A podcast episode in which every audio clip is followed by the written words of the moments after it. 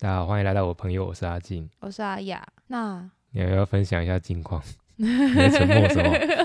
就是因为今天上班真的上的快死掉了，所以今天可能停顿点会很多。反正都会剪掉了。对对，反正大过年的服务业真的很忙，但希望如果听众朋友是服务业的人，我们要撑住。很快就可以过去了，对。然后另外一个想要分享的是，我觉得有时候跟小孩相处，真的会有不一样的获得。嗯，就前几天我跟朋友的小孩相处，他叫乐乐。然后那时候我们在排那个跳棋，不知道你小时候有没有玩过？他就是跳棋。对对对对，他就是有六角。嗯，然后你有分不一样的颜色，然后你可以跳过别人。我家有个嗯袋鼠造型的。什么是袋袋鼠？就是那个棋熊。是袋鼠的样子，天哪，好可爱的感觉哦，还蛮可爱的。嗯，反正就因为乐乐还不太会玩跳棋，他根本就不懂规则，他大概两岁多。嗯，那我就教他至少先分颜色，那我们把它排呃排排站排好，然后他就看我就是可能分的很快，然后又排的很快，嗯，就是边排边放上去的时候，他就说：“可是 Kelly，我可能会很慢哦。”我被他这句话吓到了。呃，第一是我没有要跟你比的意思，然后第二是你怎么会意识到自己是慢的这件事情？反正我当下就马上跟他说，没关系啊，Kitty 会等你，你慢慢来，阿姨会等你。嗯，就会觉得说，如果小孩知道说他不管做什么事情，嗯，可能我们都会叫他，哎，赶快去吃饭，赶快去刷牙，赶快去睡觉，赶着干嘛干嘛干嘛。可是当他知道他可能追不上的时候，有人跟他说我会等你，我觉得是蛮贴心跟就是温暖的，就至少他不会觉得说哦，大家都呃跑很快，然后我在后面追，但没有人要等我，就希望他不要觉得有那个压力啦。对对对，就是我觉得是在跟小孩相处的时候，都会去思考他们的心境，跟大人的回答对小孩真的很重要。嗯，对。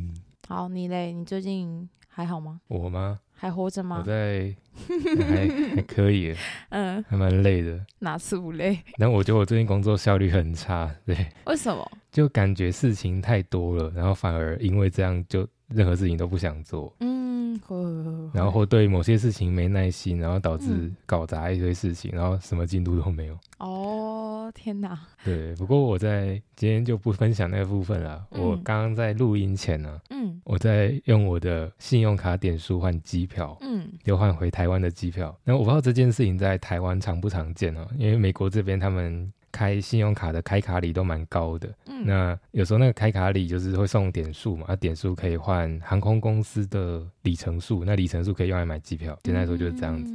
那在台湾，因为我没有信用卡，所以我不知道这件事情常不常见。如果你们有经验可以分享一下。那我今年特别想用点数换机票，是因为我在美国时间可能也不会太长了，毕竟我也快毕业了。然后我想说，那我把点数用一用，而且我今年有机会的话，我可能会去欧洲找我的朋友玩。那如果说我呃一部分机票钱用点数来换的话，那可以省下不少钱了，就经济负担也没这么大。嗯，但是呢，我省多少？啊，我想一下，一千美金吧，一千多美金，省超多哎。对，然后其实那其实这个机票很难抢，所以我刚刚其实有点小紧张，因为 因为呃。简单来说，它试出的座位不多，因为它毕竟还是要赚钱嘛。对。然后，而且事实上，你选商务舱会比经济舱还要更划算，因为你交的税会是一样的。哦，那你坐的比较舒舒适。对对对，你当然要交比较多点数啊，但是，呃，但我今年用经济舱。诶，今年做经济舱的话，我有一个优点就是明年我可能还可以再换一次，也就我连续两年可能不太需要用自己的钱来买机票，我觉得这件事情是好事，超好。但有一个小缺点就是是什么？我发现，呃，前几天我是我朋友帮我看机票，他跟我说还有剩，而且可以直飞。但我今年发现，我今天因为他转点数需要时间，嗯，所以等到我今天在看的时候，我发现已经没有直飞的。所以我在回美国那一趟，我必须要在日本转机。然后我对日本其实有一点小小的恐惧，虽然我还蛮喜欢日本的。为什么？是因为我不在那边，我在那边没有朋友，而且哦，那边好像英文也不太通嘛，嗯，所以我不知道在那边会发生什么事。但是就转机不是在机场等吗？好奇是在机场。吧？可是机场的机场的服务人员应该会英文，就讲中文，就有也有可能啊，也有可能。哦，嗯，对啊，反正到时候看看，就是有机会可以去日本也不错啊。虽然只是转机，但时间还蛮长，就算十几个小时吧，可能会在日本机场晃一下。嗯，对。不过小时候我就听到有一些人的梦想是环游世界啊，我就会觉得好像有点瞎，因为对我来讲，因为像我刚刚说的，日本我没有认识的人，所以我。没有那么想去日本，嗯，因为对我来说，我旅游的，我旅行的意义，旅行的意义是去 跟人创造连接。嗯，那如果说没有认识的人，我去的动机就没那么强。所以说我听到有人的梦想是环游世界，我就会觉得有点瞎嘛，就是因为环游世界这件事情其实没有这么难。那你做完以后，你还要干嘛？然后你的目的到底是什么？我就没有很理解。看世界吧。看世界吗？眼界对你来说，可能是去到不一样的国家跟城市，去见自己熟悉的人。嗯。所以你的感受会比较深刻，因为你之前有说过，如果是出去玩，你会希望是有朋友一起的嘛？这样子你才会对对对对。我是比较注重内心世界的啦，所以我我对于独自旅行这件事情。嗯，我相信我可以做，但是我没有动力去做这件事情，因为我觉得很多人在独自旅行所受的、所获得的收获，我自己待在家里好像也做得到。哦，了解。那讲到梦想，你小时候的作文题目有没有写过我的梦想啊？好像没有。之前好像这个好像。对，就是小时候看那种什么卖作文范本的书，好像多少都会有这个题目。但是我好像国小写这么多作文都没写过这个题目。对我也没有，是突然想到，哎，对耶，怎么都没写过？老师没有好奇吗？可能大家都会知道是掰的吧？哦，嗯。可是你不觉得让小孩去思考我的梦想很妙吗？他们对于梦想的定义到底是什么？嗯。所以我现在就觉得，如果今天要讲我的梦想是什么的话，就以一个我现在出社会的呃身份。我就会想到说，哦，我以前其实曾经很想要开一间有卖咖喱啊、有卖甜点的咖啡厅，超多元素，有点冲突哎。咖啡跟咖啡跟咖喱的味道好像不太搭。然后跟甜点，哦，甜点跟咖啡因 OK，只是咖喱就很跳。但我就是想，你可能要分开开啦。就像什么，嗯，什么阿雅集团之类的，什么意思？然后不同的产业，然后开正隔壁之类的。可是我就对，可以，我就希望哦，你今天想吃咖喱，然后饭后想要来个甜点，OK 啊，配个咖啡有什么不可以 的那个感觉？嗯。嗯，然后就是因为这样，后来有去咖啡厅工作嘛，然后也有去甜点店工作，我就发现其实工作内容跟所学的东西，如果我想要做的很极致的话，如果以我火星处女的个性的话，我觉得我都没有到达六十分的水准，而且如果我嗯，我真的觉得没有，我就是可能懂个皮毛，但我没有办法把它做的很厉害。然后如果我真的要做的，没有没有没有，如果我真的要做的很厉害的话，现在开始学又有点晚。那个时候以我的岁数来说，就我可能可能就需要定个哦。我就要学甜点五年，那我这五年可能就会丧失很多去接触其他领域的东西，就可能我得全心投入。可是我又希望自己这个岁数的黄金时期是可以去探索更多的，以我自己的人生规划啦。嗯，可以理解，就是简单来说，就有点像是我今天在大学时期被一个很漂亮的女生告白，然后我就跟她在一起了，但是之后又一大堆人贴上来，然后我都不知道我这个正这个决定是不是正确的这种感觉。我觉得你这个，嗯，大概是那个感觉。你那个好像有点渣哎，你这 这个举例，好吧。反正我就看不到这个蓝图到底会是什么样样子，我看不到，嗯，我想要开的咖啡厅究竟什么时候才可以真的达到水准和能力，然后我真的有勇气去开。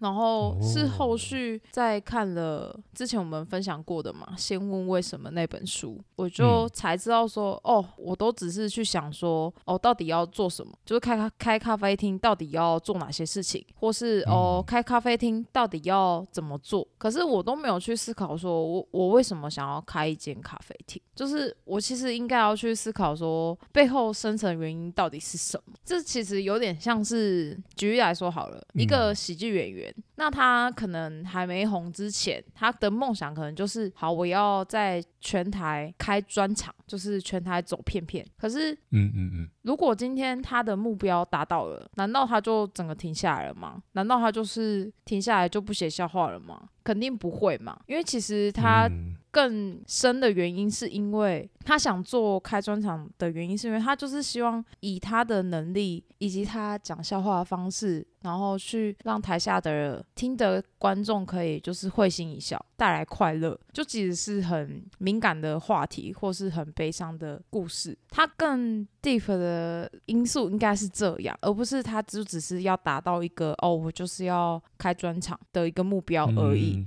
他的目的应该是传达某种理念，对，而不是他个人达到某个成就。对对对对对，所以开咖啡厅，我后来想想，其实我想要的是希望让走进店里的人可以感到温暖，然后感到安心，就是他可以在这里很放松的做自己，就是也不一定我会去吵他之类的，就是他也可以跟我说勿扰。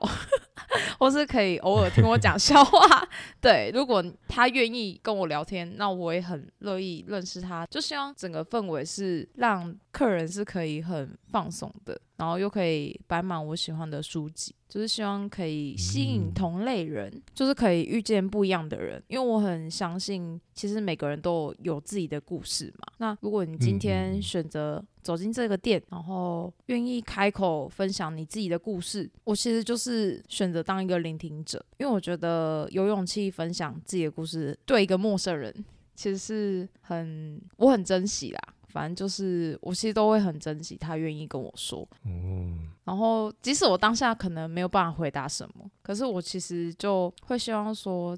如果你愿意的话，我很很想要把这些故事就是写下来，因为就是我们可能这次遇见，下一次也不一定会再相遇了，然后我就会很珍惜每一次的对谈。所以其实想到这边，关于梦想真的是对我来说很广，因为我一直都没有一个很。明确的，比如说我就是要当老师，我就一直在思考这个这个名词对我来说，呃，真实的意义到底是什么。后来我就想想，其实很多时候都是因为价值观的改变，而增添了你对梦想的定义。就是加加减减这样，嗯嗯嗯，而且其中也都少不了，就是你为了那个梦想，你必须增加自己的实力，然后努力的那个过程，因为你这样才可以达到达成梦想的那个条件或元素。然后我就想想，其实是认识你，认识阿静以后，因为我开始阅读嘛，所以我才有觉得说自己有没有很混沌的那个感觉。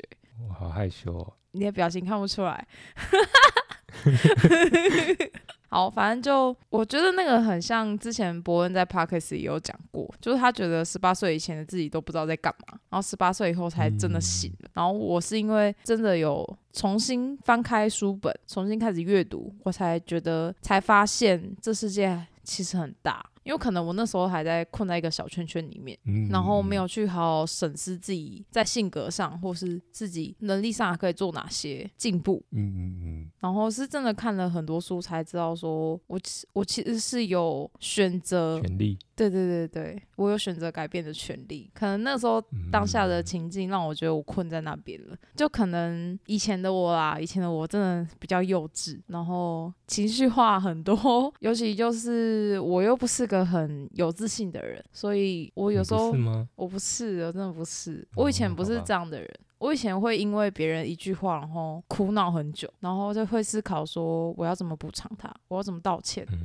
而且有时候会因为想要被喜欢或被欣赏，或是让自己看起来很有人缘、人气，就会做很多的努力。比如说努力搞笑，或是别人需要什么帮助，我就尽量帮，能帮的时间、能帮的金钱，我都会愿意的那一种。嗯嗯嗯。然后是真的很后来才意识到说，其实你就是结果论嘛，就是那些其实会懂得珍惜你的人，他们根本就不需要那些。然后你才知道说，就是懂得自己好的人，其实才是。最值得的，所以那些人我就会。嗯后来啊，我就会希望说，我每次跟他的对话都是可以逗他们笑的，让他们想起说我是个很有趣的人，然后跟我聊天就会会忘记生活的一些痛苦，尤其是我们都出社会以后，嗯嗯，所以可以说就是你现在可能方向还没有很明确，但是透过阅读，你已经。进步很多了，嗯，那其中收获比较大的就是不要再因为别人而去改变自己。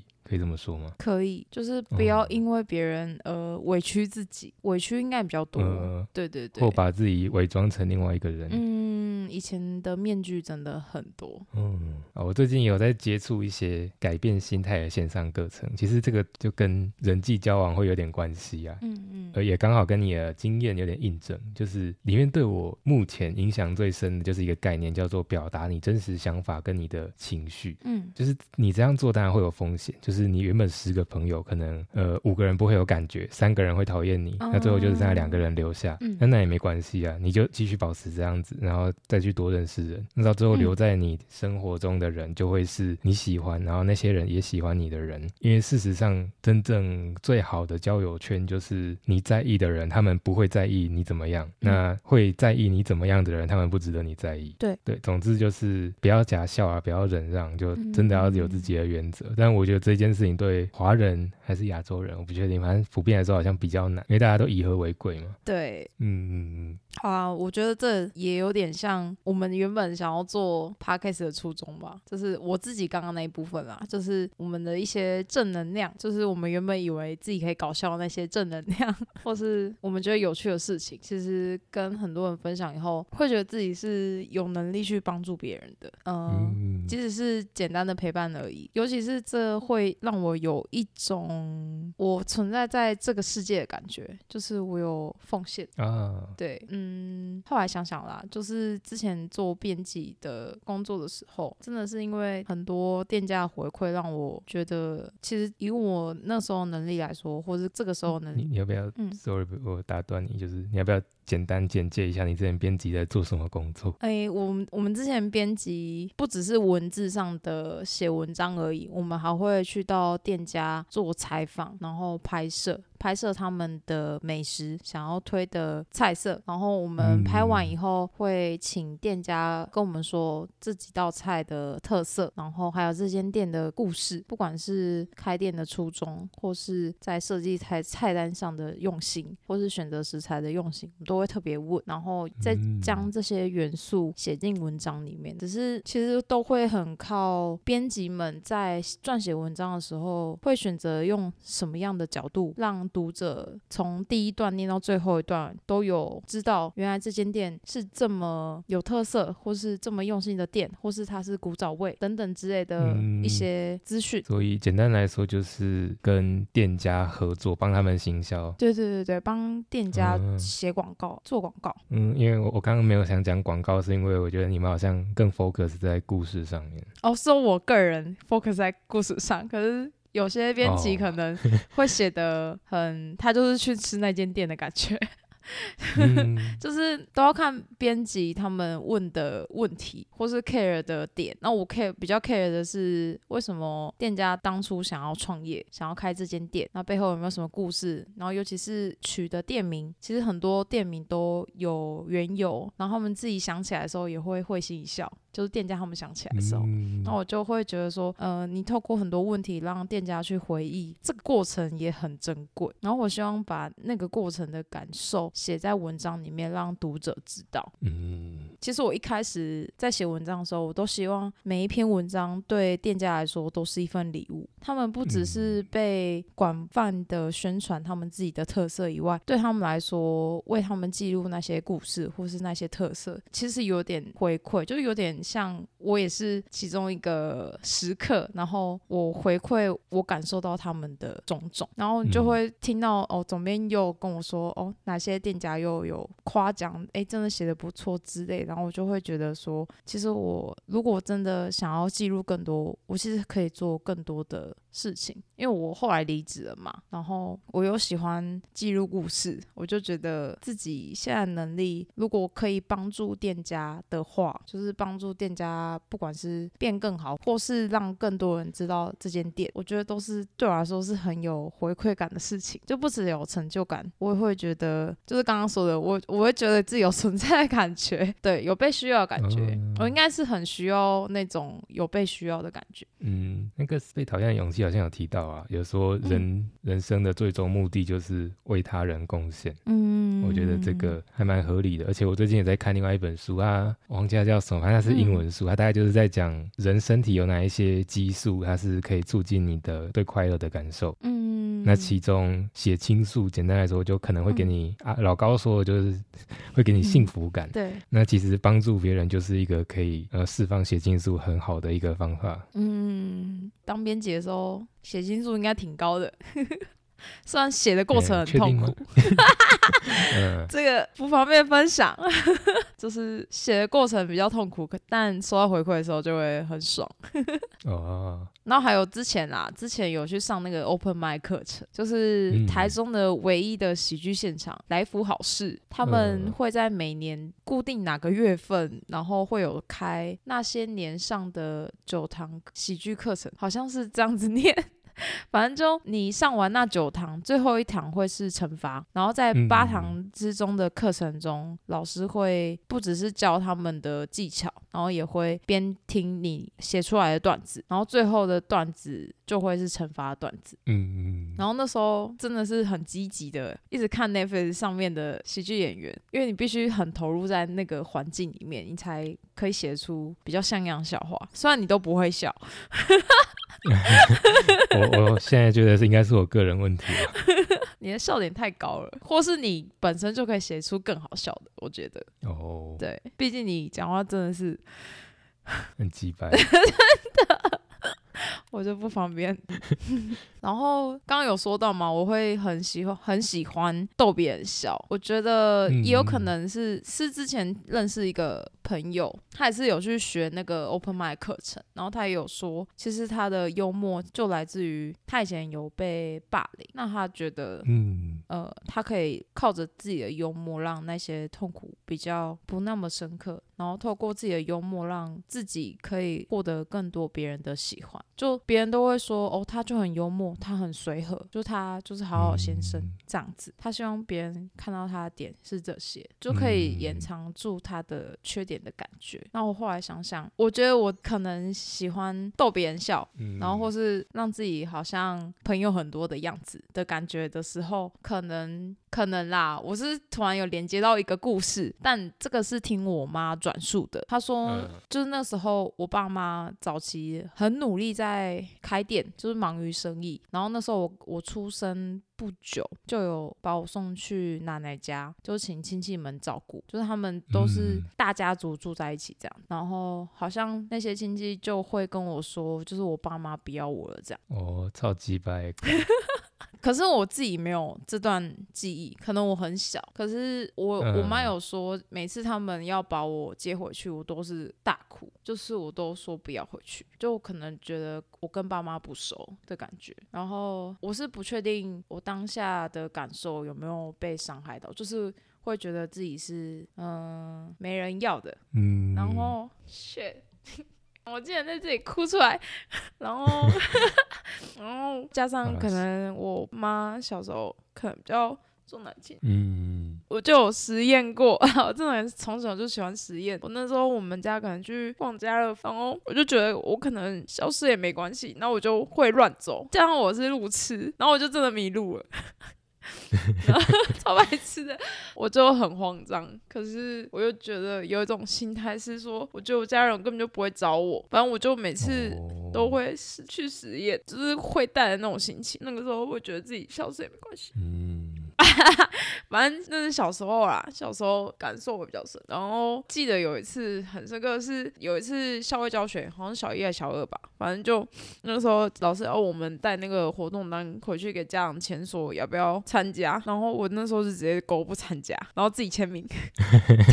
但不要学哦，小朋友不要学。对，反正当下我觉得我妈不会让我去。然后结果是因为不用去的同学就可以不用去学校。然后我妈问说：“哎，为什么你今天不用去学校？”我才说：“哦，因为其他人都去校外教学。”然后他说：“干嘛不让你去？你就去啊，不然你要待在家里。” 类似这种，这这就要开玩笑。但我就是我被自己的行为吓到，就是为什么我当下有这种想法？嗯，可是我想要重申的一个概念是，我不是支持什么说童年阴影就会导致后续的选择会走歪啊，或是去怪罪啊，就是弗洛弗洛伊德理论嘛，你知道吗？嗯，我知道啊，而且我我觉得我等一下我要讲的故事应该也会有一点关联，就是嗯呃小时候某些经验可能真的会促成某些选择。但嗯但我不太喜欢用阴影这个呃方法来解释，虽然我相信也解释得通，不然他不会这么泛滥。嗯，对我反而是喜欢那个被讨厌的勇气里面讲的，就是阿德勒的论述，就是他有一句话是说，没有一个人是住在客观世界里，我们都居住在一个各自赋予其意义的主观世界里。他意思是说，我们自己可以去选择怎么诠释这件事情，就是我可以选择乐观看待，或更甚至是。哦，后续写的笑话有啊，我我那些童年回忆，我其实都写的笑话，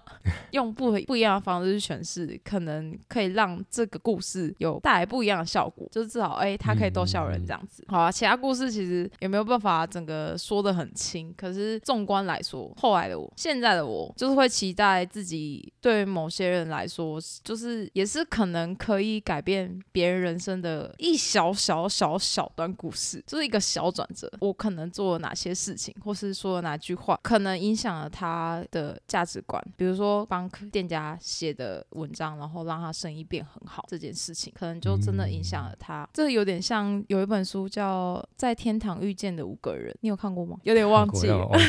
对对对，很小时候看的。嗯，他就是一个人过世，然后他在天堂遇见的那五个人都不是他认识的，但都很影响他每一个人生的转折。哦，然后他后来。了解了以后，他也变成别人的其中五个人之一。嗯，这本书也蛮推的。好，反正就我希望自己看待生命的乐观是可以带给别人温暖跟意义的。然后希望在寻找或是达成自己人生梦想的这个条道路上，可以继续挑战自己可以是谁，或是可以成为什么。嗯，好，那你呢？你的梦想？哦，你的趴结束了是吗？对对对，我的趴结束了。我我感觉你今天语。速特别慢呢，有吗？变你了，哦，变你了，没有吧？我觉得我现在语速变快很多。你确定吗？你剪没有感觉吗？你知道我们的剪掉十分钟都是有一半都是因为你的语速吗？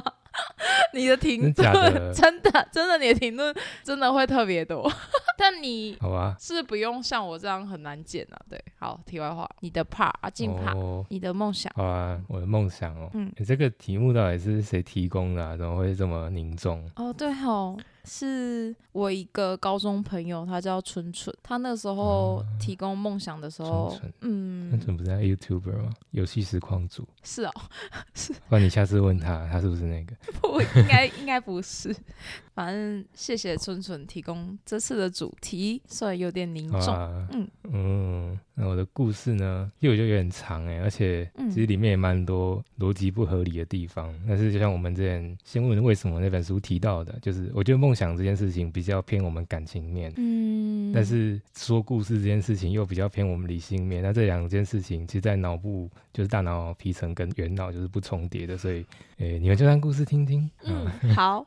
对，反正简单来说呢，如果有在关注前面集数的听众啊，可能就会知道我其实是一个非常喜欢学习的人。嗯，但其实小时候一开始啊，我对学习这件事情是有一点恐惧的，因为我我本人的本名其实不太好写，然后我其实一直到。我国小前我才知道怎么写自己的名字。我还那段时间，甚至我爸妈有在讨论说，要不要帮我改名字？天哪！然后说要不要对，因为他们怕可能怕会影响我的自信啊，然后再影响未来发展这样子。嗯，那就是某天早上起来，我就发现，哎，我会写名字了，我很开心。然后我就在家里所有的墙壁上写上我的名字，而且超大。所有的墙壁。然后后来后来就是当然就是被打被打一顿了，然后我爸还把家里的墙壁全部粉刷一遍。太可爱了。对，反正。对，反正简单来说，哎，我家小时候经济状况还不错，嗯，就是现在可能不太好，但是小时候还不错。那我自己有，呃，是家里最小的孩子，嗯，那哥哥姐姐们就是他们小时候，我爸妈都有让他们去上一些才艺班，嗯，然后还要请家教来来家里教他们一些先修课啊，或者是才艺，钢琴之类的吧，如果没记错，嗯，对，然后我那时候都很羡慕，因为。我是唯一一个没有上那些课的人，然后你想他们的理由啊，嗯，其实我都想啊，就想体验看看，嗯，然后他他们那时候理由是说啊，就哥哥姐姐教你就好了，就不用特别上，不一样，然后这样，嗯，对，然后当当然他们 他们其实当初学的很痛苦啊，所以他们也不太会认真教我，就是一开始可能还有，对，所以就导致我可能整个国小时期就很闲，嗯，然后我那时候也没有想说要为自己发声啊，就是我。想要学这个，嗯，所以我就是浑浑噩噩，就是 国小是能，是国小大概大部分都浑浑噩噩的，对啊，对，反正我就是一直到可能国中前，我都还不知道自己要干嘛，嗯，那我们在上一集，对，在上一集有提到，我那时候国小就第一个喜欢的女孩子，嗯，就那个那个很呛辣，想要把我的生日卡片丢到垃圾桶那位，嗯。然后呢，简单来说，就是她当初有说她想要当老师，嗯，所以我那时候就想说，那我也跟着她一起当老师好了，嗯，对，所以我在升国中前，我就下定决心，我要把成绩搞好，嗯，那以后。以后就有机会可以跟他一起当老师，嗯，但是呢，就上国中以后，我就是有认真念书嘛，那成绩就跟着好了，嗯，那其实后来发现就越走越歪，因为我发现可能青春期吧，就是好像很多人会想要在这段期间开始证明自己嘛，哦，会想要做一些不一样的事情，嗯，那我那时候的方法也蛮奇怪的，就是我会非常执着于追求分数，嗯，然后就在有一次考试上一个大考，嗯，然后那一次我还印象很深刻，我考了呃理化就是。十二点五分，很高。然后我非常不高兴，因为我觉得考得很差。嗯，对。然后那一天我就把考卷揉成一团。嗯，然后因为我我就是坐在教室第一排嘛，然后那时候我们班导师他就看到。嗯，然后他其实平常对我超好，他是那种，嗯，讲的是。题外话，小故事就是他，他是那种说什么，在大家面前跟他说：“我等一下要惩罚你，你待会要办公室。”然后我去他办公室以后，他说：“好了，没事了，又回去那种。”太可爱了吧？就就他，他真的对我很好，但是他那一次是呃，可能国中时期，他唯一一次对我生气，他就觉得。呃，我可能就越走越远，就是他很怕说，我是不是给自己压力太大，然后以后可能会自杀之类。嗯嗯，为我是觉得有点有点太夸张，但是他那时候会那样想，我也知道他是对我好。嗯，反正他那时候就叫我去他办公室前面罚站。嗯，那我那时候就罚站，那没事做嘛，我就可能就拿那张考卷，然后再拿着课本就去看一下我到底错了什么，怎么会犯这种愚蠢的错误。嗯，后来啊，就那个时候我们理化老师他就看到那边罚站，就他大概也知道发生什么事。嗯。他就他就笑着走过来，然后他就一脸一脸坏笑。他得跟大家讲一下，他的外表就是一个长得有点像狐狸，然后我觉得有点奸诈奸诈，然后一个很矮小的女人，然后走到我面前，然后想说敢要来嘲笑我，嗯，因为其实我跟他感情也蛮好，就有时候上课会互呛。哦，嗯，对，他他之前有说什么？哦，他国小念哪一间？然后我跟他说，我那时候已经在念国小了，就是 大概这种程度。对，然后他他就走到面前啊，然后他就突然收起笑容，他就跟我说一句话，嗯，他就说。不管你考几分，老师都很爱你。那我那时候就是有被震撼到，就是，就是当下我不知道怎么回应。反正我记得我那时候就是哭得很惨。嗯，因为我后来想到，就是我可能是第一次接受到这种很这个词我要用的不好，就是明目张胆的爱嘛。因为就像我说，我家给的爱就是还蛮隐晦的。我也是长到很大才知道我爸妈很爱我。嗯，就像我刚刚说的，因为我小时候想学那些才艺，然后我都没有机会学。嗯，而且我其实。我是我爸妈结扎以后生下来的孩子，所以说我的年纪也跟其他的表兄弟姐妹就差蛮多的。嗯，然后小时候就亲戚会闲言闲语，就说哦那个是多出来的，那是多余的，然后就是一开始不应该有他，然后可能就不小心会有这个人这样子。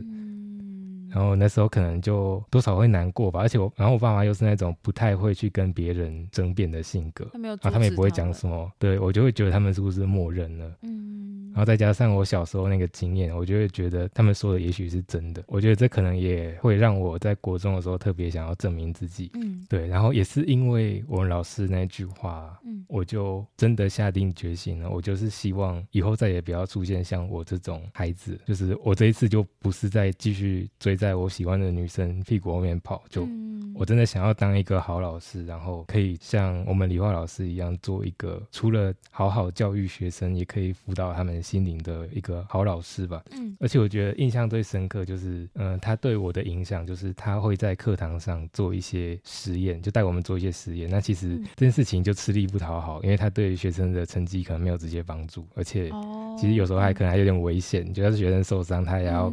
搞一些有的没的，但他就是不会畏惧去尝试啊，所以我觉得他也算是让我们体验到学习是可以怎么样很快乐。因为我觉得学习本来就应该是像我当初学会自己名写名字那样，学会写自己名字那样，就应该是快乐的。嗯，就像是我们现在听到一些冷知识，我们也会觉得很有趣，想去分享。嗯，而且这个心态并不是基于优越感，而是就是因为学到今天知道一件事情，对，然后我觉得很快乐。嗯，对，但现在的教育就是。有一点走歪吧，就是大部分的教育都是对基于考试、考试走向，所以导致很多学生他们不想学习。嗯，所以啊，我后来就继续努力，然后我就也升顺利升上了一间，嗯，就就台中一中了，简单来说，嗯，就是对第一志愿嘛，台中的第一志愿。嗯，但后来啊，我上高中以后，就成绩就很不理想，嗯，然后我就内心就有点愧疚吧，就觉得说哇，以前。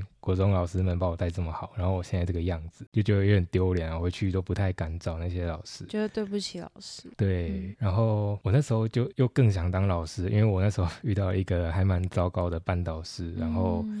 然后也看到一些同学啊，他们就因为他们可能出生在市区，然后像我是乡下来的，我当初得的资源比他们少，然后我就可以明显感觉到我们之间的鸿沟跟资源都有很大的差距，所以我就会想说，我有没有办法机会，有没有那个机会，就以后当老师，然后把这件事情好好的弥补。嗯，对，然后最后也下定决心，就是我在高中成绩可能没有办法维持的很好，但我以后想办法拼上台大，然后再回去，那是光宗耀祖嘛，对这样感觉。嗯但是事实上，就是我到最后学这跟职考都没有考上台大，然后就是读了一间还蛮蛮普通的公立大学这样子。有普通吗？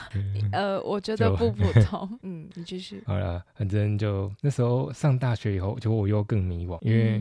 我的大学算是研究型大学，所以老师们其实并没有特别，呃，就至少我那个科系，大部分老师没有太专注于教学。嗯，然后再加上我大学其实英文没有很好，我读教科书也是读蛮辛苦的，所以说我那时候真的是完全失去了学习的快乐。嗯，就我已经找不回以前那个感觉。然后那时候我甚至接受亲戚的建议啊，因为我那时候亲戚就跟想说我读大学嘛，就问我想做什么，那时候就还是说我想当老师，他们就说现在老师不好当，你要不要？要去当警察，然后因为他是他现在是他那时候是警警员嘛，就警专毕业的那种，然后他说他知道那个警官的福利很好，你可以减轻家里负担什么。嗯，那我那时候就真的去找那个简章，然后然后把它看一次，然后还打打电话去问一些东西，然后反正最后就发现干我色弱不能考。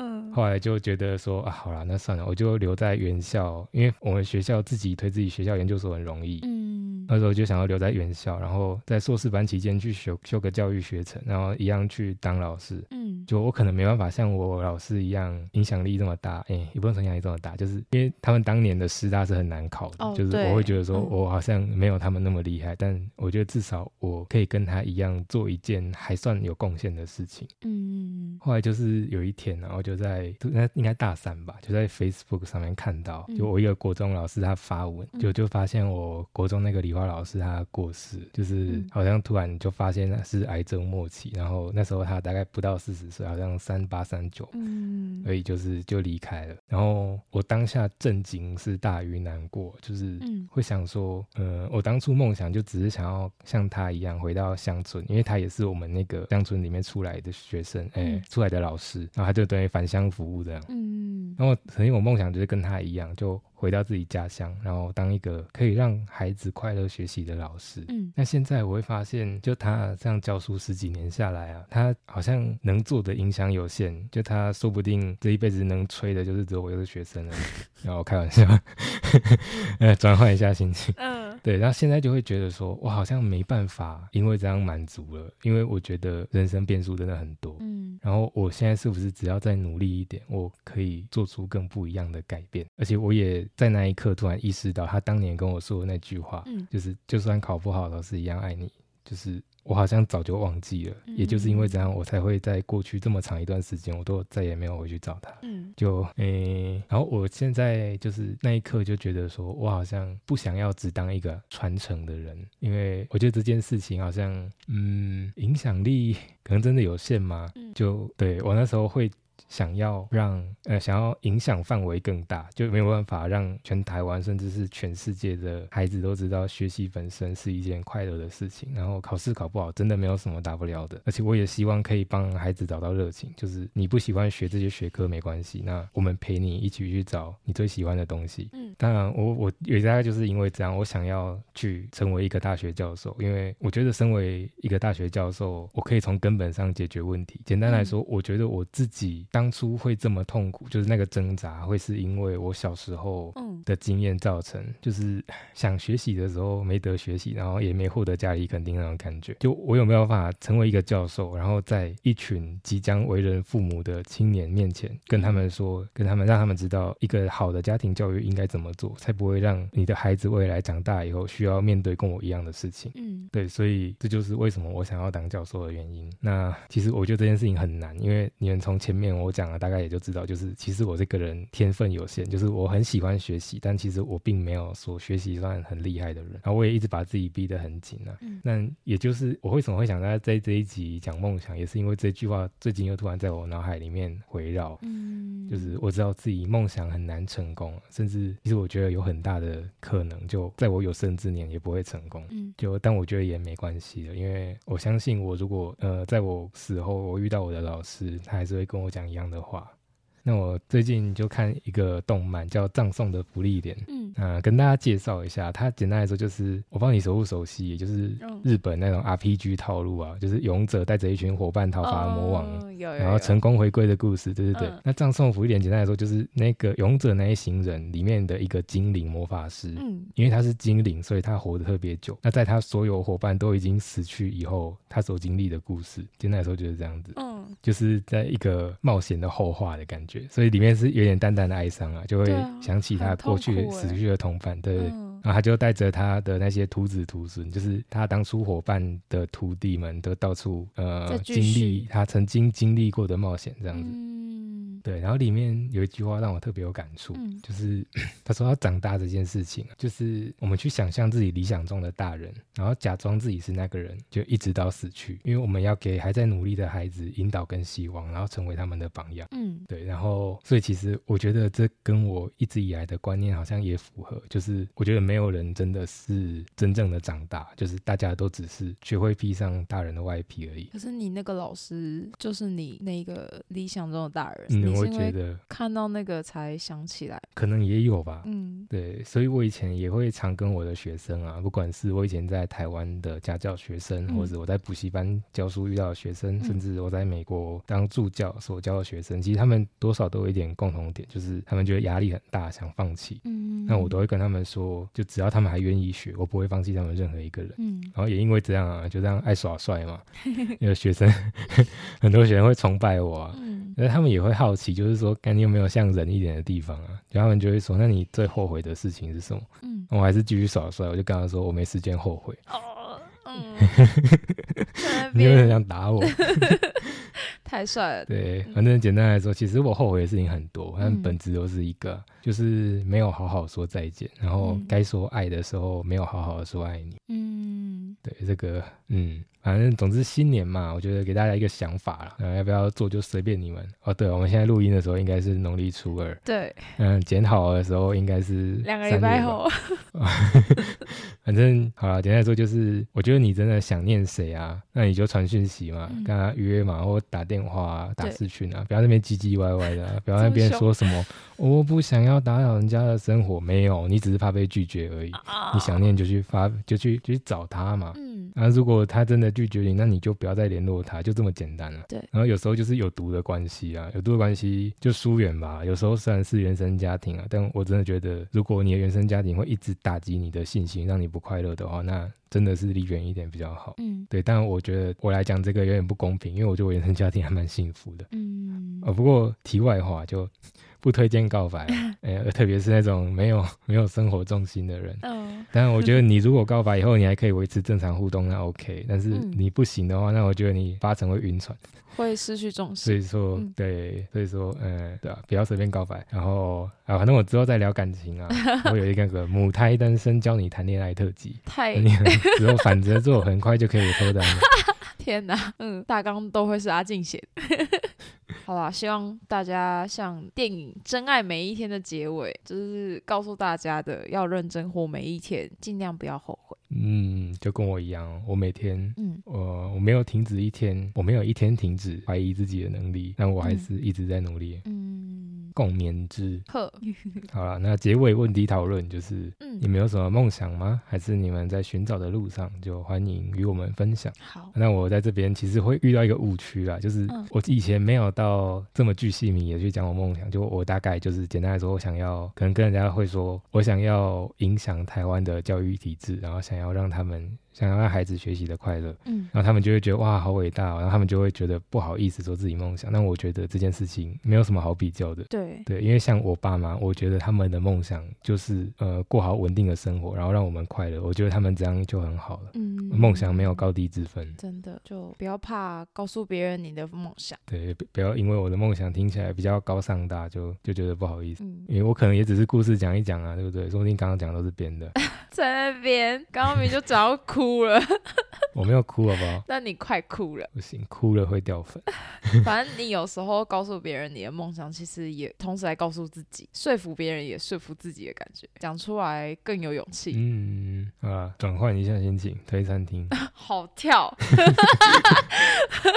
好，今天要推的一间是我在当编辑的时候，它是公司附近一间，我觉得可以一个礼拜五天吃个三天的店。哦，嗯，但它是控肉饭啊，就建议大家不要每天吃。嗯，好，还行啊，碳水跟蛋白质都有。对啊，可是毕竟卤的不是说会有致癌物嘛？对对对，主要是那个原因。对，嗯，那间叫原控肉饭，它的原是那个来源的源。嗯，地址是台中市。南屯区黎明路二段十四号。嗯，南屯区好像很多好吃的东西，但我们公司附近那区真的没有。第二好吃的是自助餐。对，这是真的 哦。还有它对面的铁板烧，好，那个铁板烧下次再推。我觉得那铁板烧还不错。好，反正这间控肉饭呢，我觉得身为彰化人，我身为彰化人，我觉得这间控肉饭真的还蛮还蛮可以的。就是第一，它的那个白饭，我会很注重口感，那它就是很 Q 又香，然后不会有让你觉得很软烂的感觉。有些就是它可能浇了霸汤，然后就觉得呃，这个是霸汤的粥嘛之类的。好，就是有时候这是夸饰的。类似类似吧，可能。然后尤其是那个店家特制的那个卤汁啊，拌在那个白饭里面，真的很香。然后尤其是它的那个控肉，算是一咬开不会让你觉得很难咬，然后就是你可以咬到那个一丝一丝的口感，然后你咀嚼过程中就会一直闻到那个卤汁的香气。而且老板也会搭配，就是控肉饭旁边都会搭配他们当天有的小菜，有时候是笋干，有时候是北菜肉，那你就会觉得算是小惊喜。然后我想要。北菜肉，哎，北菜肉，卤卤片子，卤什么片子？你再说一次。北菜肉啊，你没吃过吗？白菜卤，对啊，白菜卤啊，嗯。我刚刚你说北菜，北北菜肉黄岩，呃，你让我觉得我不太会念了，反正我原本念的都不太标准。北菜肉，彰化人之词，哎，讲台语，哎，你自己台语没有很好，好不好？比你好啊。那你再讲一次北菜肉，北菜肉，好，比我好，可恶。好，如果你想要吃的比较丰盛，它其实有提供很多汤品或是其他小菜也都可以再点。然后它的那个纵横汤真的蛮贼超的，如果你想要吃的很丰富，而且我觉得价钱上其实这样吃下来不会觉得很贵。然后我可以分享我的前同事黑弟，他最喜欢的吃法，他会习惯先把控肉饭的控肉给吃掉，然后搭配荷包蛋。店家他的那个荷包蛋是戳开中间，它那个蛋黄液是会流出来的，然后他。就会拌进那个白饭里面，当做它的那个收尾。这是他就是个人的独特的吃法，应该也蛮多人会这样吃，会觉得这样有。我那个蛋要加热超过七十度 C，要不然可能会有一些菌。真的是，真的是直男哎！哇塞，我们最好都拿那个温度计在那边量啦。那个烘焙用温度计啊，就可能你去吃饭以后，就是把它插进去看。天哪，太较真了吧！我真的无法想象。我会跟你学，跟我学，这是你会做的事情。我不会，我不会，我都是思考上的较真，我不会实际做。哦，对，反正这间在南屯区，台中南屯区，然后它只开到下午两点之前的样子，它下午就呃两点后好像就是没有开了，然后中午都所以算是做早餐跟午餐这样。对，算是算是。嗯。我相信有人一大早就会需要吃空肉饭。嗯，有听说中 不不是中，哎，彰化人。嗯，彰化有二十四小时的空肉饭接力，就是二十四小时都有空肉，有卖空肉饭的店家。对，改天大家如果有去彰化玩，也可以去吃。我可以先推一间叫全空肉饭，就是全员的全。嗯嗯，真的很好。很远，对他只卖早上，建议大家平日来就不用排队。好，今天分享到这里。好，那喜欢我们的节目呢，就欢迎追踪我们的 IG，然后留下五星评论。想要跟我们聊聊天，也可以呃私讯我们的 Instagram，那阿雅会回你。又是我，啊，不然嘞。好了好了好了，想要指名阿静，再再另外说。嗯，好，电台。那是另外的价钱。好，那今天就先到这边。好，我是阿静，我是阿雅，大家拜拜，拜拜。